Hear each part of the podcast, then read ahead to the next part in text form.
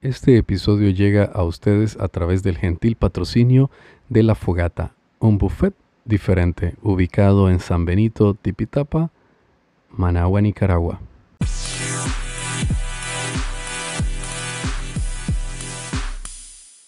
Bienvenidos a un nuevo episodio de Audio Arquitectura. Hoy estaremos hablando acerca de porcelanato o cerámica. Acompáñanos.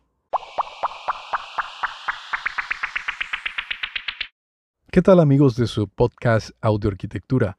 Como siempre, les saluda su servidor Oscar Zavala. Nos encontramos en un nuevo episodio donde estaremos hablando, como les dije desde un inicio, acerca del porcelanato o la cerámica. Para ser específico, nos referimos a los tipos de materiales para piso que podemos utilizar.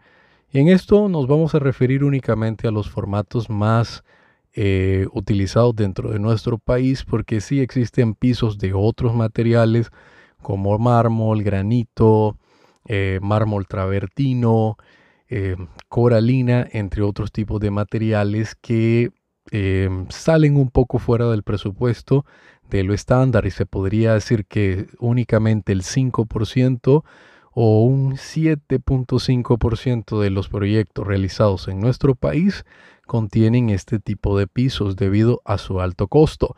Por ende, nos estaremos enfocando directamente sobre el porcelanato y la cerámica.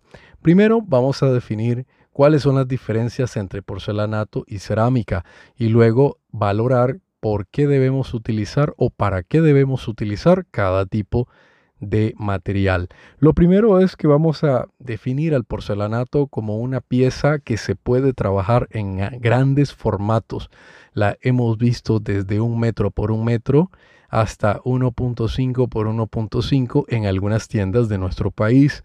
Esto lo que nos permite es tener un material con poca junta y nos va a dar un acabado en nuestro piso lo más estético posible. El porcelanato es una pieza cerámica total, sólida, hecha y fabricada del mismo material desde su parte superior en los colores o texturas que lleva hasta la parte inferior en el cual únicamente se utiliza cerámica trabajada en horno para dar el acabado y la composición de material. Por ende, este es un material de mucha resistencia, muy fuerte y que permite tener eh, o instalarse en lugares de alto tráfico, pero debemos de tomar a consideración que los porcelanatos van desde 10, 11, 12 dólares por metro cuadrado hasta que encontremos pisos de porcelanato de eh, fábricas de mucho prestigio y renombre a nivel mundial que pudiesen costar alrededor de 40, 45 dólares por metro cuadrado, siendo eh, dentro de sus características algo llamado porcelanato rectificado, que lo que indica es que sus cuatro esquinas se encuentran a 90 grados cada uno y podemos tener ciertos acabados como la junta unión hueso-hueso, que en este caso lo que nos referimos es que vamos a pegar pieza a pieza sin necesidad de utilizar ningún tipo de fragua o caliche, como le queramos llamar. Este tipo de, juntas o este tipo de pegado nos va a permitir que nuestro piso se vea de la manera más estética posible, sin juntas, sin variaciones, con un solo tipo de tono de color si hemos elegido un, porcelanato con un tono sólido o con una textura eh, irregular que al final pues va a tener una trama. La mayoría de porcelanatos traen un, un mapa de instalación dentro de los cuales indican flechas, ubicaciones, número de pieza y otros datos que nos va a facilitar poder utilizar el porcelanato y contar con los diversos eh, características adecuadas para su instalación. Pero sí debemos de tener en consideración que su costo no solo está únicamente en el tipo de pieza, en el costo de pieza, que como les dije va desde los 10, 12 dólares hasta 45 o mucho más.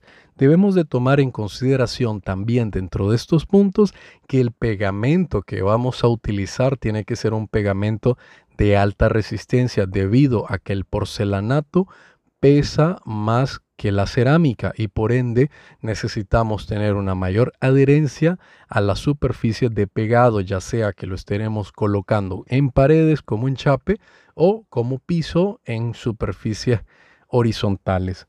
Por el contrario, la cerámica es mucho más liviana, se encuentra compuesta entre porcelana de cerámica y eh, una capa en la parte inferior que está compuesta de arcilla, la cual se somete a temperaturas para hacer una única unión y esto nos da como resultado una pieza mucho más ligera, más liviana, pero más frágil y por ende esto nos da como resultado una superficie que podemos utilizar perfectamente en áreas donde no vamos a tener mucho tráfico. ¿A qué nos referimos con mucho tráfico? Que va a ser un ambiente donde solo va a estar interactuando poca cantidad de personas para que no tengamos dificultades y problemas reventando o quebrando las piezas debido a la cantidad de peso que le esté pasando por encima. También cabe mencionar que los precios de la eh, cerámica es menor podemos encontrar cerámicas desde 6 dólares, 7 dólares, 8, 9 hasta 16 dólares dependiendo de la calidad. Y podemos encontrar algunas cerámicas que son de clase A que son estéticamente eh, corregidas en su esquina, ángulo a 90 grados y otros ciertos factores y elementos que les va a permitir clasificar como eh, valor o clase A lo cual estará compitiendo con ciertos grados o tipos de porcelanatos. Pero les dejo muy claro, es un material bastante frágil, se quiebra eh, muchas veces desde el momento de transportarlo desde la tienda hacia el proyecto, así como también se puede ver afectado directamente a la hora del proceso de cortado y en el proceso de instalación.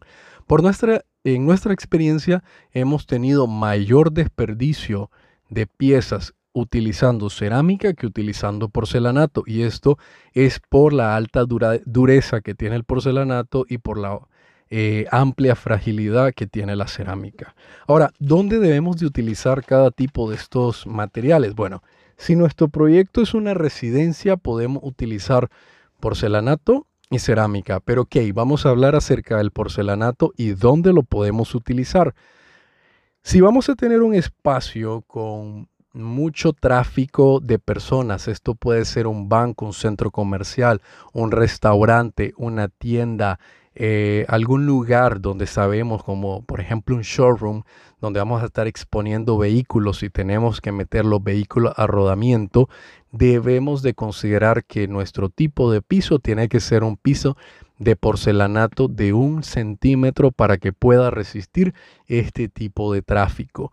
Si por el contrario en nuestro ambiente no vamos a requerir de mucho tráfico, puede ser un consultorio médico, puede ser un consultorio de un dentista, odontólogo, de un abogado, eh, las oficinas de alguien que no atiende a mucha cantidad de personas, podemos trabajar con la cerámica y esta a su vez puede ser utilizada en residencias porque recordemos que la cantidad de personas que se encuentran relacionadas a una vivienda o interactuando con una vivienda van a ser alrededor de unas 4, 5 o hasta 10 personas, considerando eh, si tenemos una familia muy numerosa pero esto no caería dentro de la clasificación de alto tráfico.